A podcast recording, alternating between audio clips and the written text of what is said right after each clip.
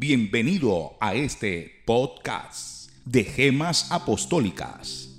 Espero puedas escuchar la tierna voz de Dios en este mensaje. Las gemas apostólicas son el resumen de una serie de devocionales personales. El Espíritu Santo puso en mi corazón que los compartiera y así poder nutrir a esta generación con una palabra sencilla pero eficaz que ayude a profundizar en amistad, pasión e intimidad con el Padre. Espero con todo mi corazón que sean de bendición para ti.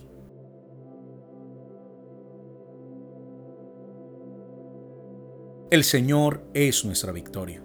Proverbios capítulo 21, versículos del 29 al 31. Con énfasis añadido. El malvado finge firmeza, el justo examina su propia conducta. El hombre recto es firme en sus caminos. De nada sirve ante el Señor la sabiduría, la inteligencia y el consejo. Se alista el caballo para el día de la batalla, pero la victoria depende del Señor. En este pasaje queda evidenciado un grupo de cosas. Número uno, que aquel que está alejado de Dios vive una farsa, ya que no vive en la verdad ni por la verdad. Número dos, la inteligencia, la sabiduría y el consejo humano son vanos ante la grandeza del Señor, ya que lo que realmente vale es una vida llena de inteligencia, sabiduría y consejo de Dios. Número 3.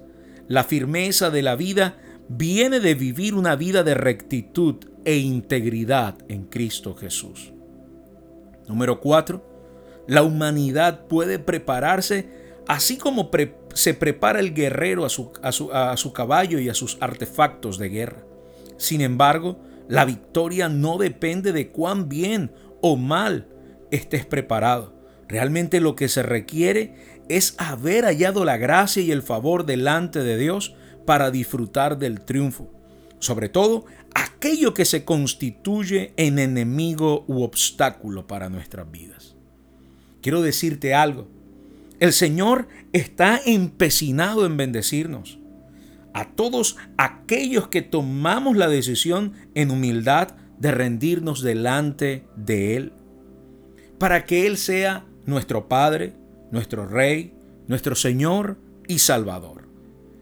Yo quiero invitarte a que en esta hora rindas tu vida delante de Él y le hagas Señor, Salvador, Rey y Padre de tu vida, en todas las áreas, no en algunas, en todas.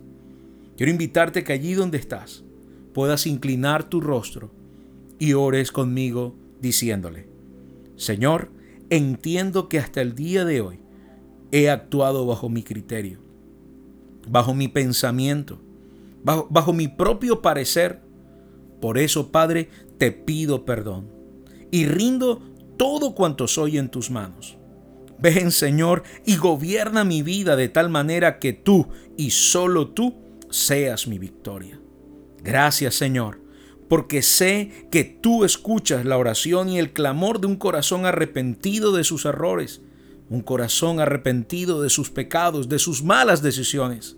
Todo esto, Abba, lo pido y lo recibo en el dulce y precioso nombre de Jesucristo, bajo la unción y la maravillosa compañía, ayuda y guía del Espíritu Santo. Amén, amén y amén. Y recuerda, no comas cuento, come Biblia, que es la palabra de Dios. Bendiciones, chao, chao.